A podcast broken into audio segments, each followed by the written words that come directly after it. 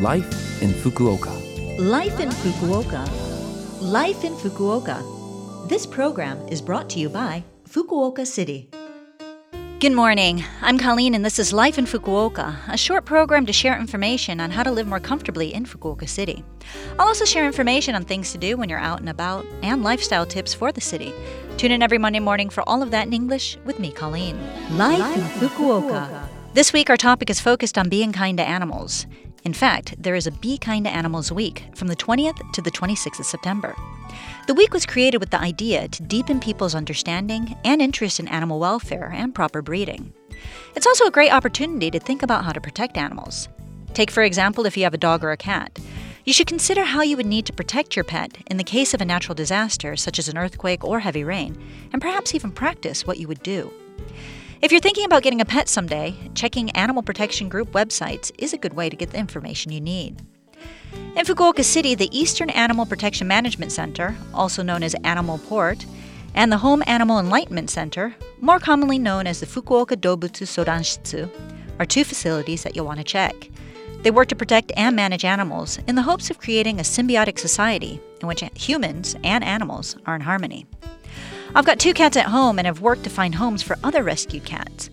Personally, I recommend adopting rescue pets if you can. There are many animals out there looking for caring homes. And if you're new to having a pet, some of it is trial and error, but if you listen to your pet and pay attention, I think you'll do just fine. I love having cats. They have such unique personalities and quirks, and they do bring a lot of joy to my house. Life in Fukuoka. Now I have some information from Fukuoka City International Center about the tutor program. This will be useful for those of you who are struggling with letters from school and other places because you can't understand what's written in Japanese. The tutor program is a one on one service that will match you with a tutor that you can contact online. You'll be able to ask this tutor to give you simple translations of letters from school or other documents from places like the ward office. You can also ask them for advice on daily living. If you're a foreign resident of Fukuoka and think you'll be able to communicate with the tutor online, then you are eligible for the program. The program will usually cost 500 yen per month, but until November of this year, it is free. I've also got information for any international students who are studying in Fukuoka. Do you know about the monthly Japanese chatting salon?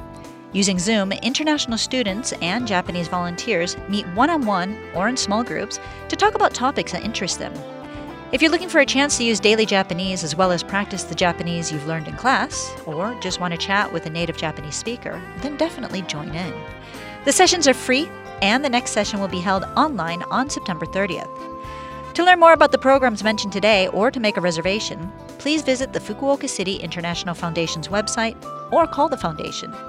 The number to call is 092 262 1799.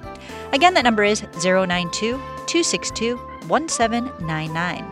Phone calls will be accepted from 8:45 a.m. to 6 p.m. on weekdays, so definitely check it out. Life in Fukuoka. That's all for today on Life in Fukuoka. If you want to listen to the program again or need to get the phone numbers I mentioned today, you can via podcast or through this program's blog. Just go to the Love FM website and look up this program's page. And today I will leave you with I Love My Dog by Cat Stevens. How perfect is that? A cat of sorts singing about dogs. I like dogs too, by the way. Anyway, have a great day, and I'll speak to you again next week.